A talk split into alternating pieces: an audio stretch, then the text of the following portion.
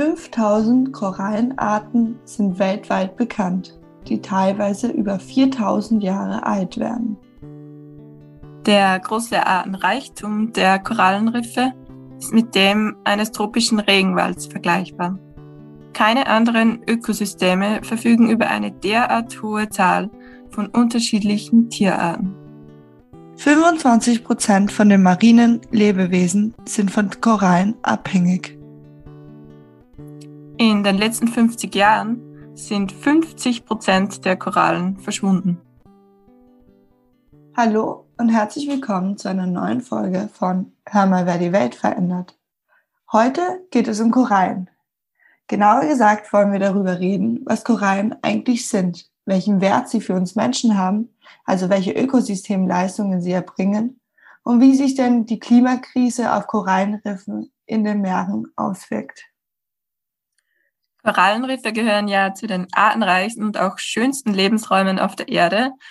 Aber in einem Binnenland, so wie in Österreich, sind wir mit diesem Lebensraum eher weniger in Berührung und in Kontakt. Aber Laura, du bist ja in Spanien aufgewachsen, also am Meer. Wie oft hast denn du schon eine Koralle gesehen oder vielleicht sogar berührt?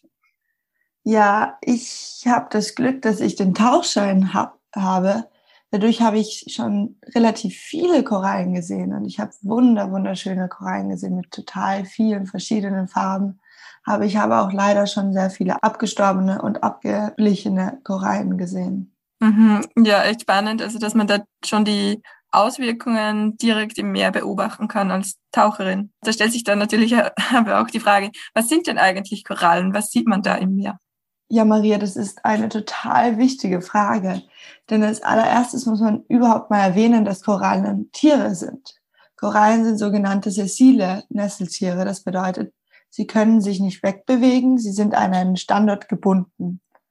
Und die ernähren sich in erster Linie von gefilterten Plankton im Wasser.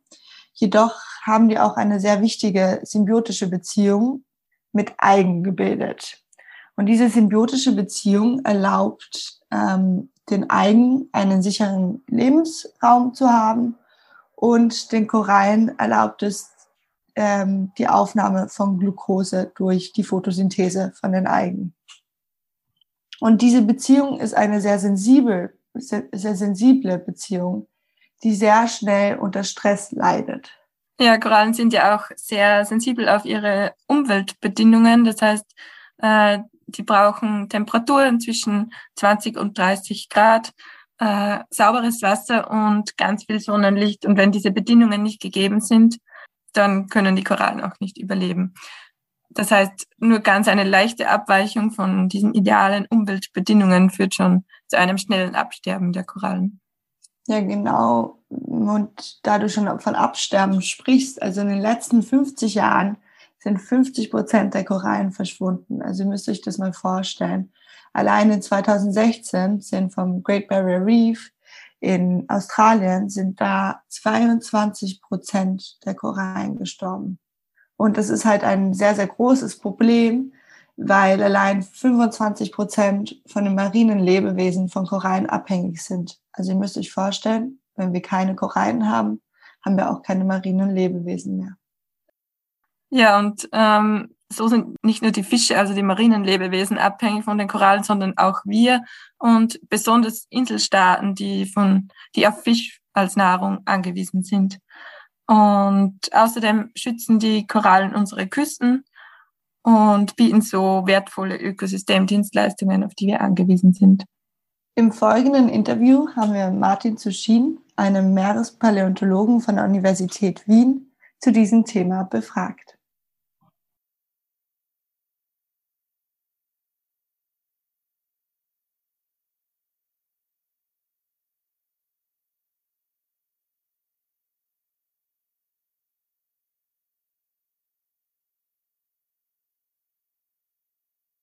Hallo, lieber Martin. Ähm, vielen Dank, dass du heute dazugekommen bist. Könntest du dich mal kurz vorstellen? Uh, ja, hallo, danke für die Einladung. Freut mich, dass ich hier sprechen darf. Also ich heiße Martin Zuschin, bin Paläontologe an der Uni Wien und Ich beschäftige mich mit äh, marinen Lebensräumen in meiner Forschung, äh, rezent und fossil. Also wir haben äh, Forschungsprojekte laufende in der, im Mittelmeer, vor allem in der Nordadria und im, im Roten Meer, wo wir uns eben mit der äh, Entwicklung äh, der Lebensgemeinschaften äh, über die letzten äh, Jahrhunderte oder Jahrtausende auseinandersetzen in erster Linie. Und äh, ich habe auch äh, in fossilen Ökosystemen in Österreich gearbeitet. Da gibt es auch sehr viele marine äh, Ablagerungsräume. Also daran denkt man vielleicht gar nicht als erstes, wenn man in die österreichische Landschaft äh, denkt, dass da die meisten Sedimente, die an der Oberfläche liegen, äh, stammen aus früheren Meeren. Und da sind viele Kalkgesteine dabei und da sind auch viele fossile Riffe dabei. Und mit denen habe ich mich auch beschäftigt. Ja, vielen Dank. Wie bist du denn überhaupt dazu gekommen, dich mit Korallen zu beschäftigen? Das ist ja in Österreich jetzt nicht erst mal am naheliegendsten. Naja, Österreich hat eigentlich eine lange Tradition in äh, den Meereswissenschaften. Also das äh, würde man vielleicht äh, nicht so, so annehmen, dass das so ist, aber tatsächlich gibt es eine, eine sehr prominente Meeresbiologie, in, hat es immer gegeben äh, in Wien und äh, auch an anderen äh, Standorten in Österreich. Und auch die Paläontologie hat sich immer mit marinen Lebensräumen beschäftigt. Gerade eben, weil auch Österreich so einen hohen Anteil an Meeressedimenten hat. Ne? Und mhm. Für mich war es so, äh, ich habe äh, immer Interesse gehabt für marine Lebensräume, also schon als Kind. Und ich habe dann Erdwissenschaften studiert, also Geologie im weiteren Sinn. Und habe eben da sehr schnell mein, meine, mein Interesse entdeckt für, für diese marinen Lebensräume. Und äh, habe dann äh, an Projekten mitarbeiten dürfen, die bei uns am, am Institut stattgefunden haben, und äh, da war immer schon die Frage, wie ähm, ähnlich sind die äh, Rezentenriffe jenen, äh, die wir bei uns in Österreich finden, aus dem, aus dem Miozän. Ja, da gibt's im Leiterkalk zum Beispiel gibt's äh, Riffstrukturen.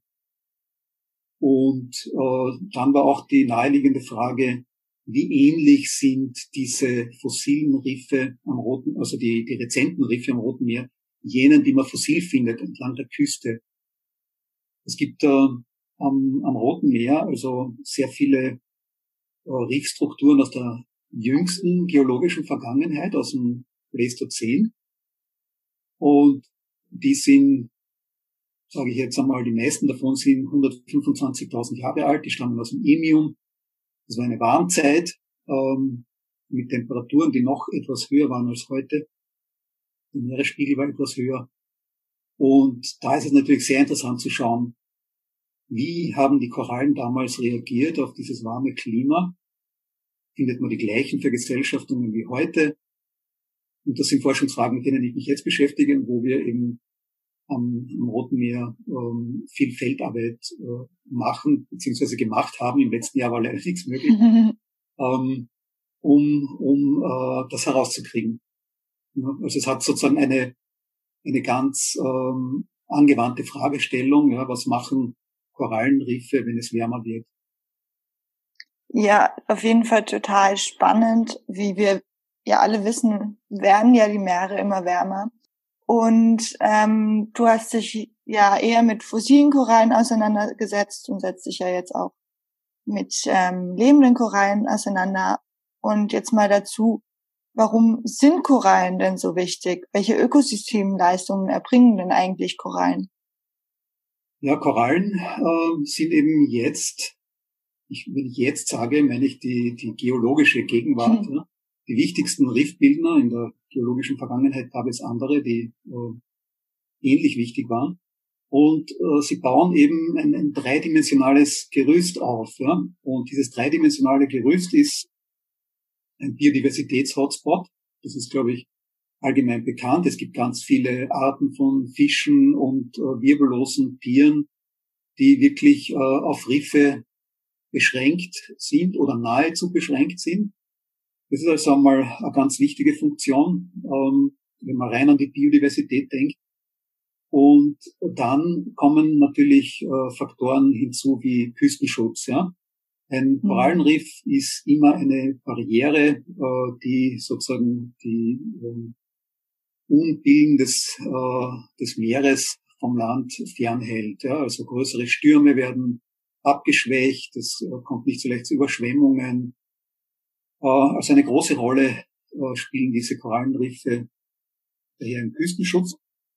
Dann ist, sind sie wichtig für mh, den Fischfang. Also lokale äh, äh, Communities leben vom äh, Fischfang in Korallenriffen. Ähm, Tourismus, also es hat sehr viel ökonomische Bedeutung, ne? so ein, ein Riff, ja. Mhm. Ja, auf jeden Fall. Also ich habe ja auch gelesen, dass 25 Prozent der Meereslebewesen von Korallen abhängig sind. Also es ist auf jeden Fall, das muss man sich erstmal vorstellen, dass ähm, 25 Prozent dieser Lebenswesen einfach verschwinden könnten, wenn Korallen verschwinden. Ja, das ist äh, äh, eine, eine ganz richtige äh, Sorge und eine berechtigte Sorge, glaube ich. Ähm, darauf werden wir sicher noch eingehen. Mhm. Ähm, es gibt äh, auch Versuche, äh, diese Ökosystemleistungen, die jetzt äh, Korallenriffe bringen, in Geld zu fassen und da werden enorme Beträge genannt. Ja, es ist egal, man muss jetzt kann, will jetzt da gar keinen reproduzieren, die sind alle ein bisschen unterschiedlich, aber alle sind astronomisch hoch. Ne? Ja. Und der Punkt ist äh, aber der, äh, dass wirklich, dass man wirklich erkennen würde, wie groß diese äh, Ökosystemleistung ist und dieser Mehrwert, den die Gesellschaft auch so hat, wenn die, wenn die Riffe weg wären. Ne? Das wäre unglaublich teuer, hätten wir die nicht mehr. Das wäre ein riesiger Biodiversitätsverlust natürlich und der wirtschaftliche Schaden wäre enorm. Ja, auf jeden Fall. Also man muss ja auch denken, dass viele Gesellschaften äh, von dem Fischfang abhängig sind in der Nähe von Korallenriffe. Ähm, von kleinen Inselstaaten bis Länder im globalen Süden auf jeden Fall auch sehr stark. Ja. Und das, also ich hoffe sehr, dass es überhaupt nicht dazu kommen sollte, dass wir das ausprobieren müssen, was passiert, wenn wir überhaupt keine Korallenriffe mehr haben. Also es, es sollte hoffentlich nicht dazu kommen. Und wie du schon erwähnt hast, gibt es Korallen ja schon seit Jahrzehnten. Du setzt dich ja auch schon sehr lange mit denen auseinander. Ähm, wie haben sich denn überhaupt die Bestände in der Zeit entwickelt? Naja, die äh, modernen Korallen, äh, man nennt sie Skleractinia, ja, die modernen Steinkorallen, mhm. treten das erste Mal auf in der Erdgeschichte in, in der sogenannten Mitteltrias. Ja. Das ist also rund 240 Millionen Jahre her. Sie sind also geologisch gesehen eine relativ junge Gruppe, weil die meisten höheren Taxa gibt schon im Paläozoikum. Und äh, tatsächlich gab es im Paläozoikum andere Korallengruppen, die ähm, auch am Riffaufbau beteiligt waren. Aber die sind ausgestorben ähm, am Ende des Perms vor 250 Millionen Jahren. Und dann ist äh, vor 240 Millionen Jahren circa diese neuartige Gruppe von äh, Nesseltieren entstanden mit einem Skelett. Das sind eben die modernen Steinkorallen, die Sphäractinia. Und man weiß oder man ist sich ziemlich sicher, dass sie seit circa 230 Millionen Jahren, äh, seit der Obertrias, auch eine Symbiose eingehen mit, mit Einzellern, mit äh, Symbionten, äh, den äh, sogenannten Zooxanthellen. Und das ist das große Erfolgsgeheimnis der Geraktinen Korallen, weil diese Symbiose mit diesen Einzellern ähm, verhilft ihnen dazu, dass sie enorm schnell wachsen können. Und dieses ähm, rasche Wachstum ermöglicht es ihnen äh, in der Konkurrenz äh, mit anderen Organismen im Riff also äh, erfolgreich zu sein. Ja? Und sie können daher dieses tolle Riffgerüst aufbauen und dieses Riffgerüst ist äh, jetzt etwas, das äh, dadurch gekennzeichnet ist, also so ganz toll mit Meeresspiegelschwankungen mithalten kann. Also die, die können normalerweise, wenn der Meeresspiegel rasch steigt, also auch mitwachsen nach oben. Sie können sich nach vorne vorbauen. Alles in, in fantastischer Geschwindigkeit. Ähm, was die Korallen aber nicht gerne mögen, äh, was ein Problem ist für sie, und das kann man durch die ganze Erdgeschichte dann beobachten, ist, dass sie mit äh, hohen äh, Wassertemperaturen nicht gut zurechtkommen. Ja? Also es gibt dann Phasen in der Erdgeschichte, zum Beispiel in der Kreidezeit, ja, sagen wir jetzt einmal pauschal 100 Millionen Jahre, gehen wir zurück. Ähm, in der Zeit gab es viele Korallen, ja, viele skleroktine Korallen. Es war eine hohe Diversität vorhanden, aber sie haben kaum Riffe gebaut, weil es äh, in den Flachwassermeeren zu warm war. Vermutlich war das der Grund, ja, ziemlich sicher war das der Grund. Und zu der Zeit waren andere Organismen dann äh, wichtiger als äh, Riffproduzenten. Ne? Das Muschelriffe. Die haben auch interessante Riffe gebaut, aber die sind völlig anders als die Korallenriffe. Und auch, äh, wenn wir zurückgehen, wenn wir jetzt nicht so weit zurückschauen, sondern im, im Kenozoikum bleiben, in der Erdneuzeit, ja, auch da gibt's äh, Zeiten, die sehr warm waren, im Eozän zum Beispiel, vor 50 Millionen Jahren. Auch da äh, gab es keine großen äh, Korallenriffe. Ja? Die ähm, Take-Home-Message aus diesem Langzeitbefund ist, dass äh, die äh, Meerestemperatur eine große Rolle spielt für das äh, Bestehen von Korallenriffen. Ja, da werden wir, glaube ich, eh noch später drauf zurückkommen, auf ja. die Meerestemperatur und die steigenden Meerestemperaturen. Auf jeden Fall total spannend, wie sich die Korallen anpassen können an die verschiedenen Wassergehalte. Und da wollte ich dich auch gleich fragen, Korallen haben durch ihre lange Lebenszeit sicher schon einige Veränderungen mitbekommen. Gibt es einen Weg, wie man durch Korallen auf die Klimaverhältnisse in der Vergangenheit schließen kann? Ja, also da gibt's einmal eine, die, die ganz simple Methode, dass wenn man, äh, nennt man den Aktualismus, ja, wenn man jetzt nicht sehr weit zurückgeht in der geologischen Vergangenheit, äh, zum Beispiel ins Pleistozän, ins, ins sogenannte Emium, wo ich arbeite im, Roten Meer, ähm, da hat man praktisch idente Arten wie heute. Ja, das sind die gleichen Arten, die vorkommen, die heute im Roten Meer vorkommen, findet man in den pleistozänen Riffen. Und da hat man natürlich, wenn man äh, die heutigen ähm, Korallen sich anschaut, in, wo leben die, welche Riffzonen besiedeln die, welche Wassertiefen und so, dann kann man allein damit äh, bei fossilen Korallen eine Aussage machen äh, über das über das Paläoklima. Ne? Ähm, aber dann gibt es, äh, ich will jetzt einmal sagen, genauere Methoden, ähm, die darauf zurückzuführen sind, dass Korallen ein, ein Skelett bauen. Ja? Und dieses Skelett ist man nennt das akkretionär, das heißt, die, die bilden jedes Jahr eine neue Lage. Ähnlich wie ein Baum, ja, wie ein Jahresring von einem mhm. Baum. Genauso kann man sich das vorstellen. Und man kann diese Jahresringe, also wenn man so eine Koralle dann äh, anbohrt oder schneidet, kann man diese Jahresringe zählen. Man kann sie, ähm, man sieht auch, wo es Unterbrechungen gab, wie bei einem Baum. Ja. Ähm, man sieht gute und schlechte Jahre. Man kann dann auch echte Messungen vornehmen. Ja? Man kann Elemente messen in diesen Lagen, also zum Beispiel äh, Calcium-Magnesium-Verhältnis oder Strontium-Calcium-Verhältnis. Die geben Auskunft über die Meerestemperatur. Ja? Ähm, auch Isotopen, Sauerstoffisotopen kann man messen. Und damit kann man wirklich ganz genaue Temperaturkurven erstellen, wenn man weiß, wie alt die Koralle ist. Ja? Also datieren muss man sie natürlich auch mit einer radiometrischen Dotierung. Und das äh, wird gemacht. Ne?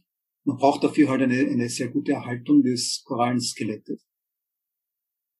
Okay, also Korallen sind sogenannte Klimaarchive, die das ja. alles gespeichert haben über die Jahrzehnte. Und anhand dieser Bohrungen kann man dann erkennen und den verschiedenen Zusammensetzungen der äh, Isotope ja auch und der Elemente kann man auch erkennen, die Eiszeiten bilden, ja. oder? Das habe ich zum Richtig, man kann also die, die Paleotemperatur ermitteln und man sieht, äh, bei welchen Temperaturen diese Korallen gelebt haben.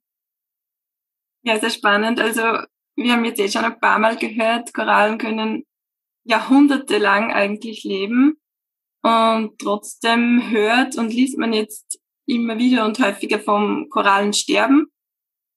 Und äh, die Frage, die sich die wir da stellen möchten, warum kommt es zu diesem großen Massensterben?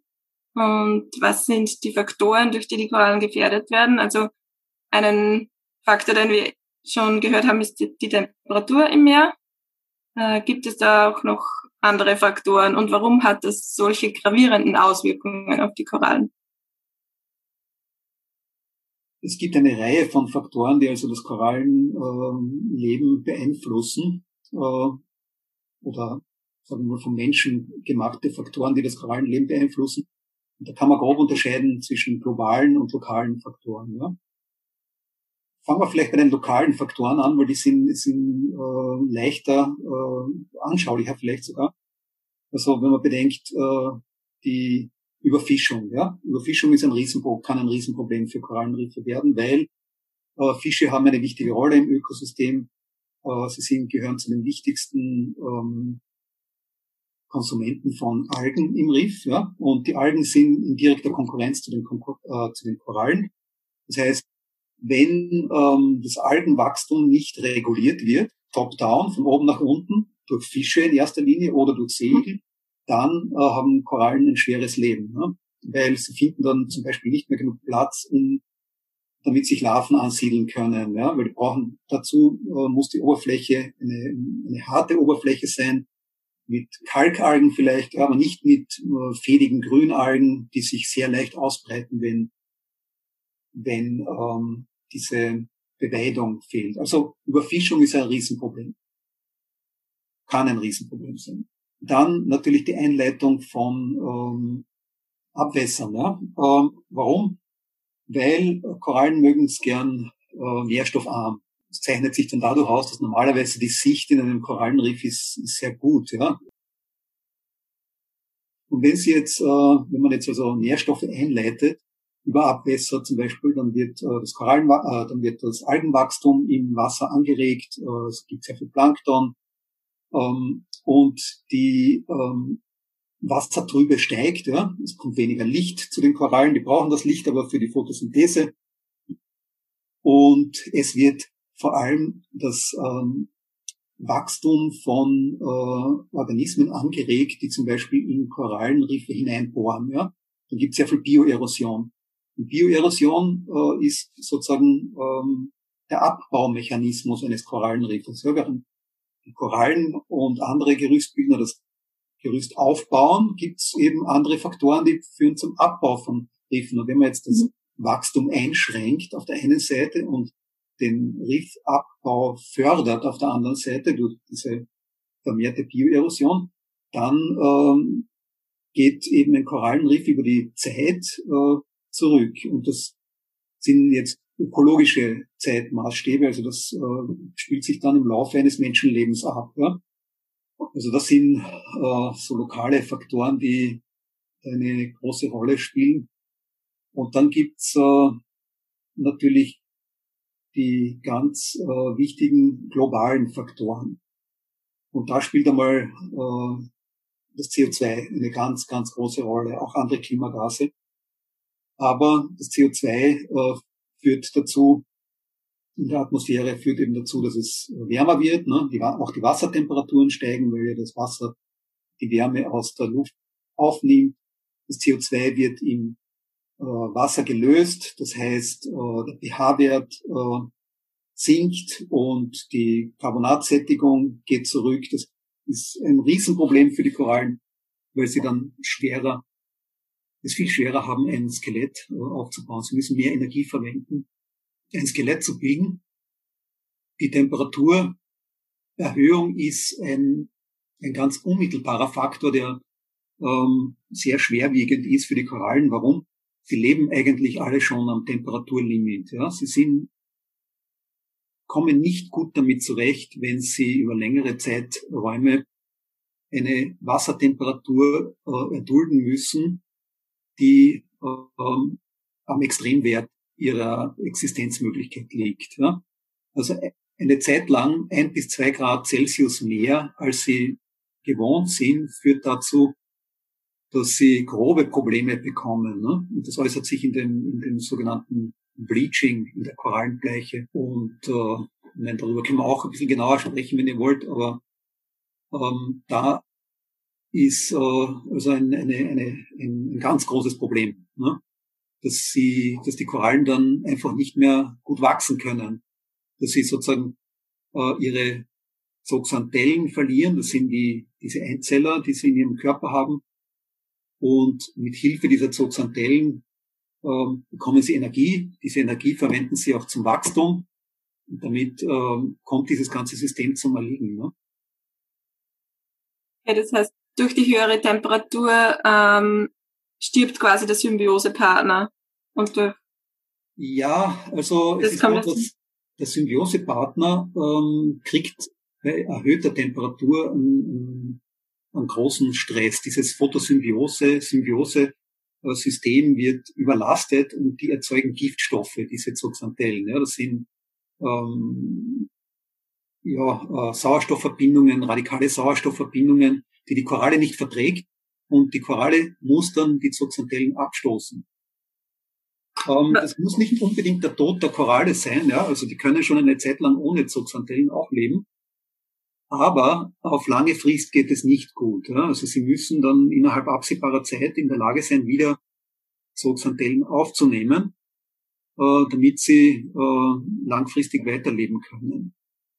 Und das kann ein Problem sein, ne? weil wenn, äh, dann müssen sie unter Umständen andere Zooxanthellen-Partner äh, suchen, nämlich solche, die höhere Temperaturen aushalten und also da gibt's einige, einige Hindernisse, die einem erfolgreichen Korallenleben im Wege stehen, ne? einem erfüllten mhm. Korallenleben, wenn man Und der Indikator ähm, ist dann quasi das Coral Bleaching, also dass die die Farbe verlieren, bedeutet dann eben, dass die Symbiose da äh, aufgelöst wurde in der Koralle. Genau.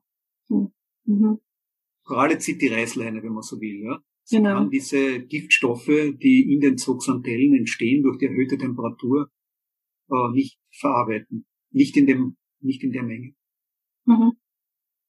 Ja, also jetzt haben wir schon einige Faktoren gehört. Da waren jetzt zum Beispiel dabei die Überfischung oder Nährstoffeintrag und eben natürlich der Klimawandel. Jetzt gibt's diese Faktoren ja schon an längeren Zeitraum.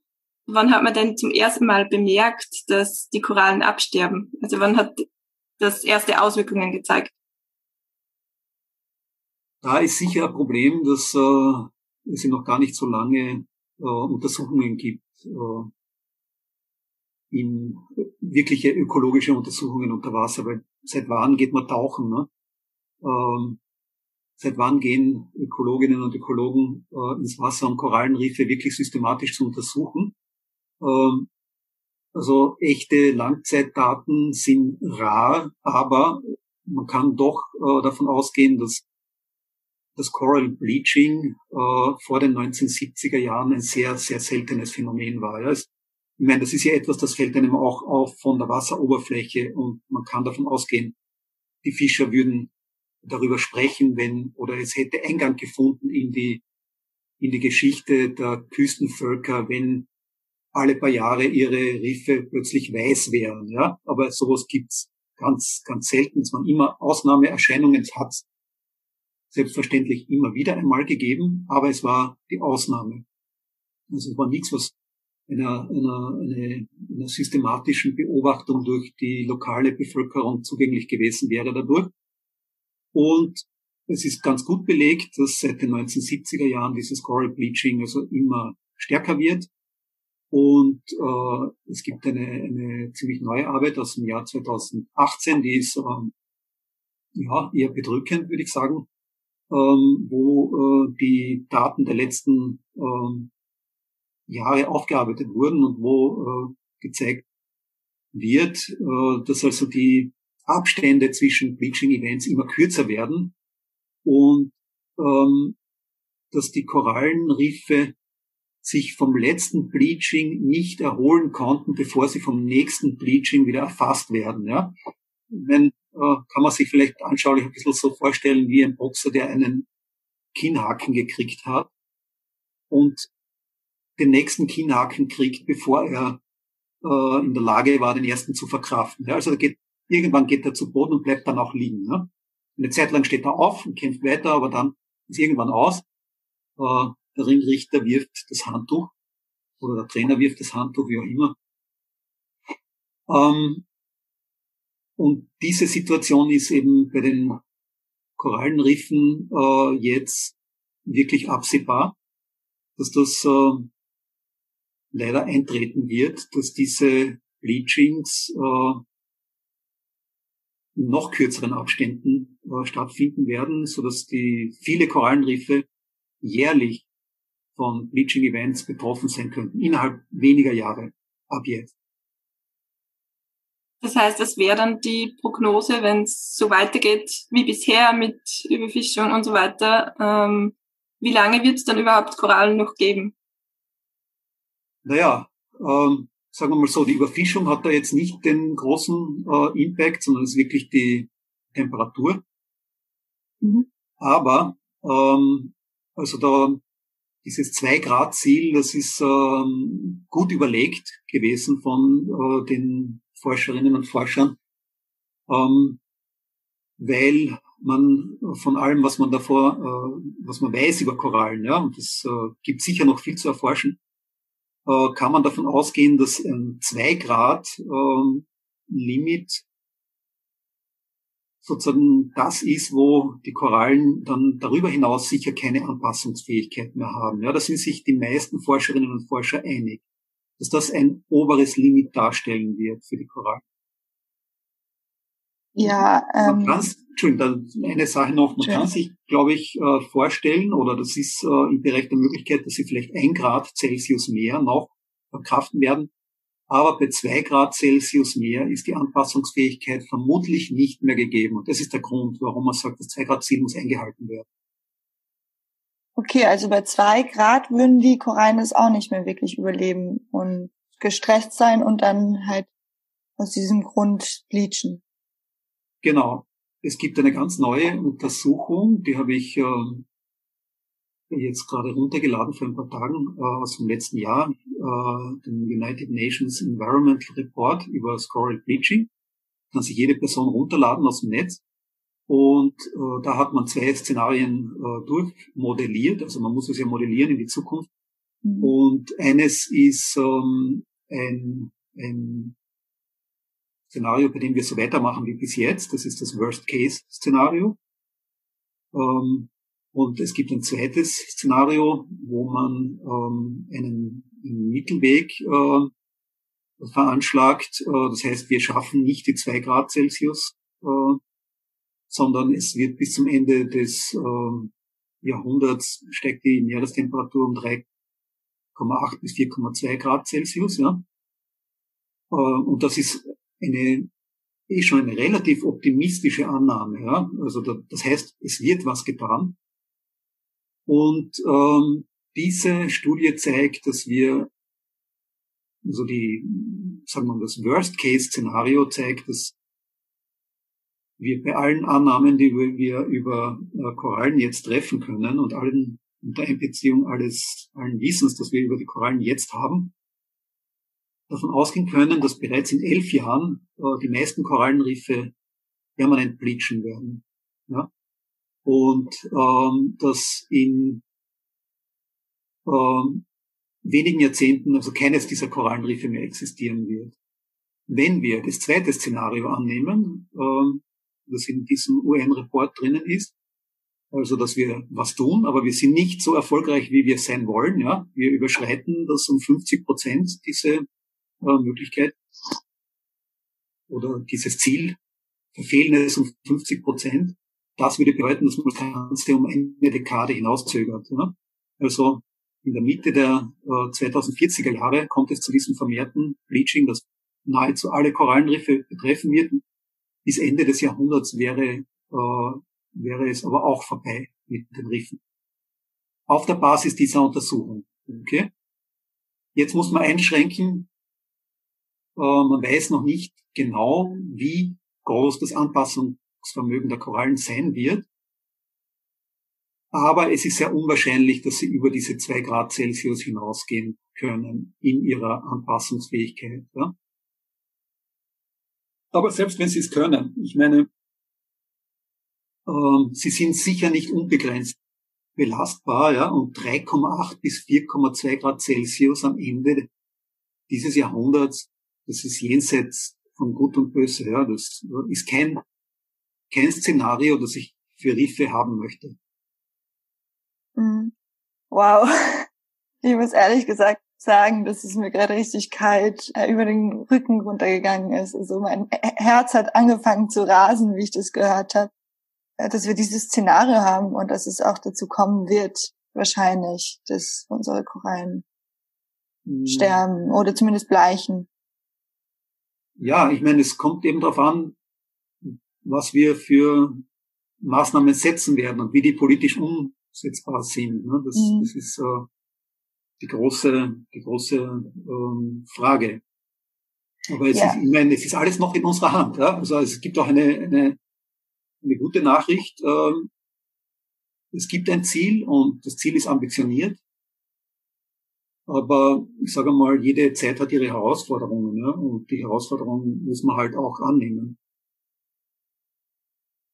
Genau, vielleicht eh gleich zu dem Punkt äh, nur genauer. Da stellt sich ja dann wirklich die Frage, wie können wir die Korallen schützen und wie können wir das Massensterben verhindern abgesehen davon, dass wir Klimawandelmaßnahmen äh, tätigen, gibt es da äh, vielleicht Naturschutzmaßnahmen, die jetzt schon ähm, gemacht werden und die dem Korallensterben entgegenwirken? Also es ist sicher so, dass äh, die Korallen den Klimawandel besser verkraften, wenn sie nicht durch lokale Faktoren, die wir vorher erwähnt haben, auch noch gestresst werden. Ja? Also sozusagen, wenn äh, man sich konzentrieren kann auf den Hauptgegner, ne? äh, nämlich die Erwärmung.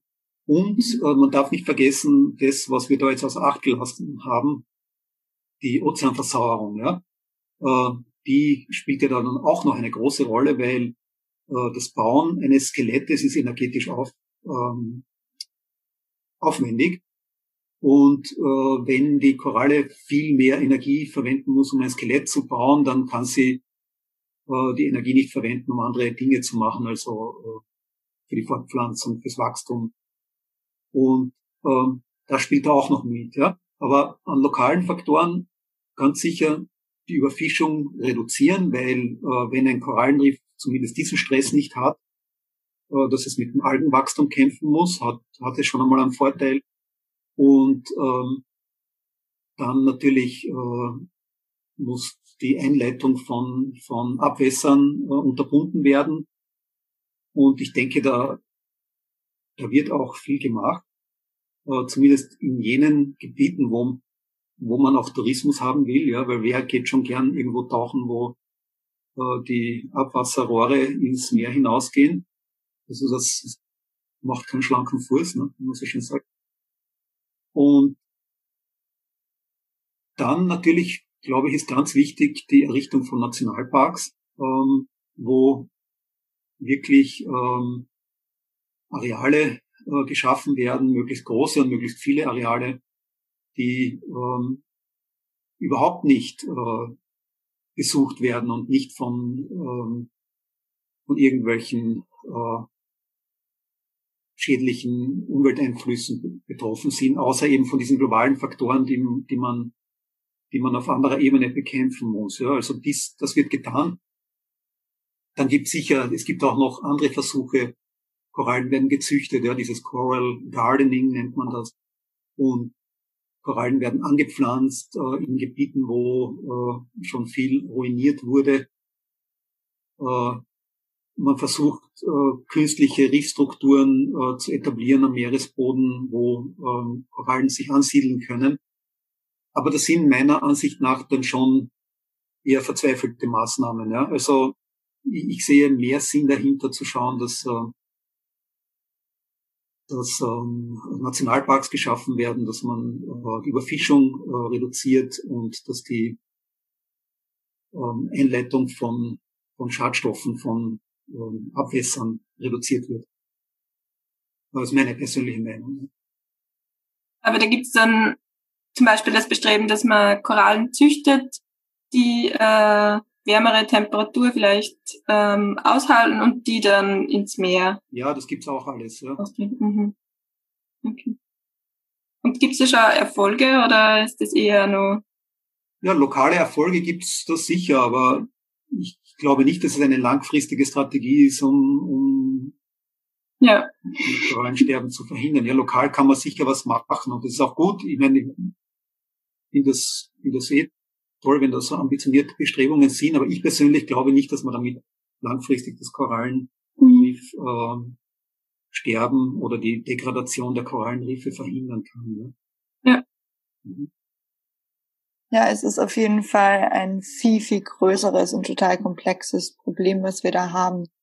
Und ein kleines Pflaster draufgeben wird da nicht die Lösung sein um diesem Korallensterben entgegenzuwirken. Also ich habe jetzt auch gelesen in der Zeitung, dass äh, während dem Lockdown so, viele, so wenige Touristen beim Great Barrier Reef sind und dass sie jetzt diese ganzen Tourismusfirmen das ausgenutzt haben, um die ganzen Wissenschaftlerinnen äh, zu den Korallenriffen zu bringen, um diese halt wieder aufzubauen. Mhm ähm, total spannend, dass sie diese Kooperation gemacht haben. Aber im Endeffekt geht es um ein viel größeres Problem und es geht darum, dass wir halt diese globalen Aspekte, die du da angesprochen hast, bekämpfen. Weil nur lokal, glaube ich, werden wir halt dieses Ziel nicht erreichen. Ja, ich, ich glaube, der, der Schlüssel zur Lösung des Problems ist, dass man den, äh, das CO2 in den Griff kriegt. Ja?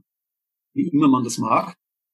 Äh, vermutlich das das Beste ist, es überhaupt nicht in die Atmosphäre kommen zu lassen, weil das hat eben wirklich das Problem, dass CO2 hat so eine lange Verweildauer in der Atmosphäre. Ne? Mhm. Und äh, das heißt, alles, was man in die Atmosphäre entlässt, wird seine Wirkung über Jahrzehnte ähm, dann ausbauen. Und das ist das Problem auch, ja. Ähm, dass die langfristigen Effekte vom CO2 in der Atmosphäre so groß sind. Das ist etwas, äh, was ganz interessant ist. Äh, das CO2 über geologische Zeiträume sehr wohl entfernt wird aus der Atmosphäre. Ja?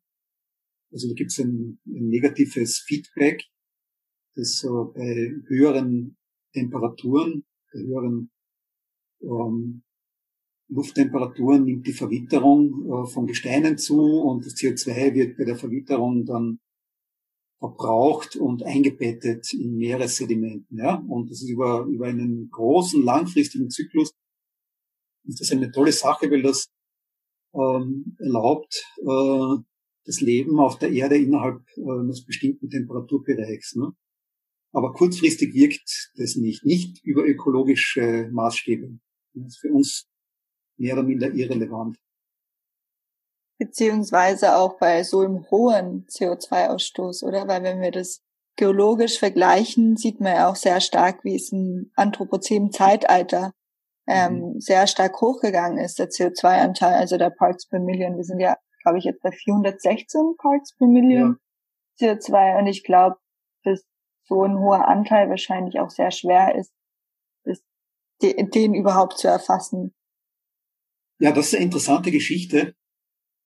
Ähm, wir sind gestartet bei 280 ppm äh, vor der industriellen Revolution. Und das ist auch äh, jener Wert, der über die letzten hunderttausende Jahre sozusagen die Obergrenze immer war in Warmzeiten. Ähm, und diesen Anstieg, den wir jetzt verzeichnen können, wir sind also, wie, du sagst, bei 416 oder so, BPM, ähm, da muss man jetzt in der Erdgeschichte schon weit zurückgehen, damit man so einen hohen CO2-Gehalt äh, äh, wieder findet. Und äh, das war also im gesamten Quartär, also in den gesamten 2,6, 2,7 Millionen Jahren, die jetzt äh, hinter uns liegen, wo die Eiszeiten unser Leben auf, also das Leben auf der Erde so äh, bestimmen muss man schon weit äh, hinter diese Zeit zurückgehen, nämlich ins sogenannte Pliozän. Und da haben wir ähnlich hohe Werte gehabt, aber in einer völlig anderen äh, Lebenswelt. Ja, es ist also nicht vergleichbar mit, äh, mit der Welt, die wir heute haben. Und äh, da gibt's also überhaupt keinen, keinen Zweifel, dass das CO2 da jetzt einen Wert erreicht hat, der wirklich äh, besorgnis, höchst besorgniserregend ist. Ja? Unter den Bedingungen, die wir jetzt haben. Und weil du gesagt hast, so hoch. Ja, es gab Phasen in der Erdgeschichte, da war der CO2-Gehalt noch viel, viel höher. Ja? Aber äh, es ist nicht unbedingt die Menge des CO2 in der Atmosphäre äh, das Problem, sondern es ist die Rate des Anstiegs. Weil ähm, es gibt eben diese Rückkoppelungsmechanismen, die ich äh, vorher schon erwähnt habe, die, diese Rückkoppelungsmechanismen führen auch dazu, dass sich im Meer zum Beispiel ein Gleichgewicht einstellen kann, langfristig äh, in Bezug auf den Carbonatgehalt, sodass ähm, die Korallen oder andere Tiere sehr wohl ein Skelett bilden können, auch wenn der CO2-Gehalt sehr hoch ist. Ja? Äh, da stellen sich neue Gleichgewichte ein. Das ist aber nicht der Fall, wenn der Anstieg so rasch ist. Ja? Es wird sich irgendwann schon einmal ein Gleichgewicht einstellen. Nur für uns, ja, für uns Menschen auf dem Planeten ist es irrelevant, wenn das irgendwann in zigtausenden Jahren sein wird. Das ist einfach kein, keine Perspektive keine ökologische Perspektive. Das ist der springende Punkt. Ja, ich glaube, das ist echt wichtiger Punkt, äh, dass man das versteht, dass wir die Korallen ja nicht um den Korallenwillen schützen, sondern auch für uns. Also, dass es ja ähm, auch für uns extreme Auswirkungen hat, wenn es die Korallen nicht mehr gibt. Nicht nur ja. für die Fische oder für das Ökosystem Meer, das ja von Österreich öfter so weit weg scheint und so aus der Sicht. Ja, das ist richtig. Ähm, es gibt auch eine, eine Take-Home-Message aus dem Fossilbefund, die, die ich noch anbringen möchte, auf jeden Fall. Es gab im Laufe der letzten 540 Millionen Jahre, das, das sogenannte Phanerozoikum, ja. Das ist jener Teil der Erdgeschichte, der gut belegt ist mit äh, Fossilien. Gab es also ganz verschiedene äh, Riftbildner und Riftzyklen. Äh, es werden sechs bis sieben große Riftzyklen unterschieden. Ja? Und alle diese Riftzyklen haben, haben ein Ende gefunden. Ähm, aus, manche aufgrund von Massenaussterben, andere äh, sind aus anderen Gründen eben zu Ende gegangen. Aber der Punkt ist immer der, bis sich dann ein neues Riffökosystem äh, etabliert hat mit neuen Riffbildern, ist Zeit vergangen. Ja? Geologisch gesehen, äh, auch schon geologisch gesehen viel Zeit. Ja? Das heißt, da stecken Hunderttausende oder auch Millionen Jahre drinnen, bis äh, eine neue Riffbildnergemeinschaft in der Lage ist, ähnliche Riffstrukturen zu bilden. Äh, das ist auch also keine ökologische Perspektive zu sagen, ja, wenn die Korallen weg sind, dann wird es halt irgendwelche anderen Organismen geben, die Riffe bauen. Ist richtig, es, es wird sie vermutlich geben. Das könnten Schwämme sein, das könnten auch wieder Muscheln sein. Und das werden wahrscheinlich tolle Riffe sein, interessante Riffe. Aber es wird eine lange, lange Phase geben, wo es dann gar nichts gibt. Ja? Und das ist meiner Ansicht nach einfach keine ökologische Perspektive zu sagen, ja, in 30.000 Jahren wird es eh wieder was geben. Ja? Wenn man bedenkt, wie lang ist denn die Menschheitsgeschichte? Was, denkst du mal 30.000 Jahre zurück? Also ich meine, das äh, ist abzulehnen. Ja? Ja, das stimmt auf jeden Fall. Also das ist auf jeden Fall kein Weg, den wir da einschlagen können, so zu denken, dass ja, es irgendwann mal wieder Korallen geben wird. Also ich höre das Argument immer wieder, ja. Äh, mhm. Ja, aber es hat doch immer es gab doch, äh, war doch früher mal schon so warm und es gab doch auch andere Riftbildner. Ja, aber die Zeiten, ja, die, die Leute verwechseln die, die Skalierungen, die verwechseln geologische Zeiträume mit ökologischen Zeiträumen. Und das ähm, ist schon bedenklich, ja. Also auch wenn dann Leute sagen, ja, äh, früher mal vor ein paar hunderttausend Jahren war sie auch schon einmal so warm, ja. Aber ohne Menschen auf der Erde, ja. Und wenn es jetzt so äh, warm wird, äh, es ist ja nicht nur, dass die Korallenriffe äh, dann äh, flöten gehen. Ich meine, da setzen sich Menschenströme in Bewegung. Ne? Äh, auf einem Planeten, wo niemand Platz machen will. Also das ist ja alles nicht, das kann man ja alles nicht ähm, einfach so hinnehmen. Das ist einfach unmöglich. Man muss eigentlich, wenn man drüber nachdenkt, die Konsequenzen ziehen und dieses CO2-Ziel, diese zwei Grad Erwärmung Maximum äh, anstreben. Ja, das ist zu machen. Aus da. Ja, da bin ich auf jeden Fall deiner Meinung, dass das unser Ziel sein sollte und dass wir ähm, politisch, ökonomisch, ökologische ähm, Ziele und Maßnahmen dort setzen müssen als Gesellschaft, damit wir dieses Ziel erreichen und dass es einfach auch nicht so weitergeht, ähm, dass wir teilweise uns auch schon denken, dass wir wahrscheinlich, also das 1,5 Ziel, das können wir ja gleich verabschieden nach den letzten wissenschaftlichen Artikeln, die da rausgekommen sind und die ganzen Studien. Jetzt streben wir dieses 2 Ziel an, also dieses 2 Grad Ziel an. Und das sollten wir auch erreichen. Also das sollten wir als Politik, als Gesellschaft ähm, diesen Schritt machen, dass wir die richtigen Maßnahmen setzen. Ja, natürlich. Ja, und vielleicht jetzt nochmal so als Last Take-Home-Message. Was können denn unsere Hörerinnen und Hörerinnen tun, um dieses Korallensterben, also um diesem Korallensterben entgegenzuwirken? Ich weiß gar nicht, wo ich beginnen soll. Also jede Person kann natürlich ihre, über ihr Leben nachdenken und sich überlegen, wie man den CO2-Footprint äh, reduzieren kann. Ja. Äh, da gibt's viele kleine und große Maßnahmen, also vieles, was einzelne Personen machen können. Und das sind eh die, die gängigen Dinge, äh, die, die sie mittlerweile durchgesetzt haben, ja, äh, also die zumindest eine breite Bekanntheit haben. Ich meine, äh, Fliegen hat halt einmal einen großen Impact, ja, hat einen großen, hinterlässt einen großen CO2-Fußabdruck. Äh, die ganze Landwirtschaft ist ein Problem, ja. Äh, das wisst ihr hundertmal besser als ich. Die Ernährung von so viel Fleisch ja, hat eine CO2-Bilanz und, und, und. Also man kann im kleinen und im größeren Maßstab in seinem eigenen Leben drüber nachdenken, was man da besser machen kann. Das ist ein, eine, ein, ein Aspekt. Äh, man kann, wenn man konkret an Korallenriffe herangeht, sagen, okay, äh, ich kaufe sicher nicht irgendwelche äh, Souvenire, die aus Korallenriffen stammen, keine Muscheln, keine Schnecken, äh, keine Korallen und so weiter. Das äh, sollte eigentlich selbstverständlich sein, dass man sich daran nicht in diesem Unsinn nicht beteiligt.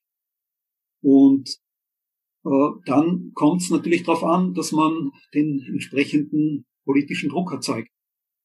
Auch da kann man nur sagen, ja, man soll sich halt äh, dafür einsetzen, dass äh, diese CO2-Ziele auch erreicht werden. Und das, glaube ich, ist das, das Allerwichtigste. Darauf soll man sich konzentrieren.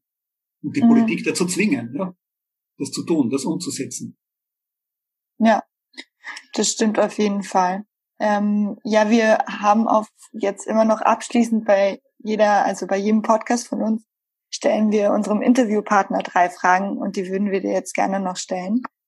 Nachhaltigkeit bedeutet für mich bedeutet für mich, dass ich äh, genau darüber nachdenke, äh, was ich konsumiere und wie ich meine, meine Zukunft plane. Wenn ich die Welt verändern könnte, dann würde ich? Dann würde ich äh, als allererstes dafür sorgen, dass äh, der Ausstoß an Treibstoffgasen drastisch reduziert wird. Wenn ich die Macht dazu hätte, ja, aber gut. und zum Schluss meine Message an die Hörerinnen und Hörer ist, dass jeder und jede eine Möglichkeit hat, äh, an diesem Ziel äh, mitzuarbeiten und dass äh, man sich da nicht äh, zurücklehnen soll und äh, dass wir uns das Ziele stecken, äh, ehrgeizige Ziele und die auch äh, verfolgen und versuchen zu erreichen. Ich glaube, alle können dann da mitmachen und ja, man muss sich anstrengen, aber, aber wie ich schon gesagt habe, jede Zeit hat ihre Herausforderungen und das ist eben unsere Herausforderung und die müssen wir annehmen. Danke für deine spannenden Antworten. Ja, auf jeden Fall vielen Dank für dieses tolle Interview. Wir wollen jetzt zum Schluss noch einmal zusammenfassen, dass Korallen wertvolle Ökosystemdienstleistungen erbringen. Sie schützen zum Beispiel die Küsten vor Wellen und Unwetter, sind eine CO2-Senke und bieten einen Lebensraum für viele verschiedene Meerestiere. Der Verlust der Korallen wäre also für uns Menschen wirklich tragisch. Und durch den Klimawandel sind die Korallen aber stark bedroht. Ja, und zum Schluss haben wir noch eine Filmempfehlung für euch. Chasing Coral ist eine super spannende Doku, die 2018 rausgekommen ist. Also falls euch dieses Thema interessiert und ihr mehr herausfinden möchtet, schaut euch ihn an. Und an dieser Stelle sagen wir Danke fürs Zuhören und danke, dass ihr dabei wart und wir freuen uns aufs nächste Mal. Ja, danke euch. Tschüss. Tschüss.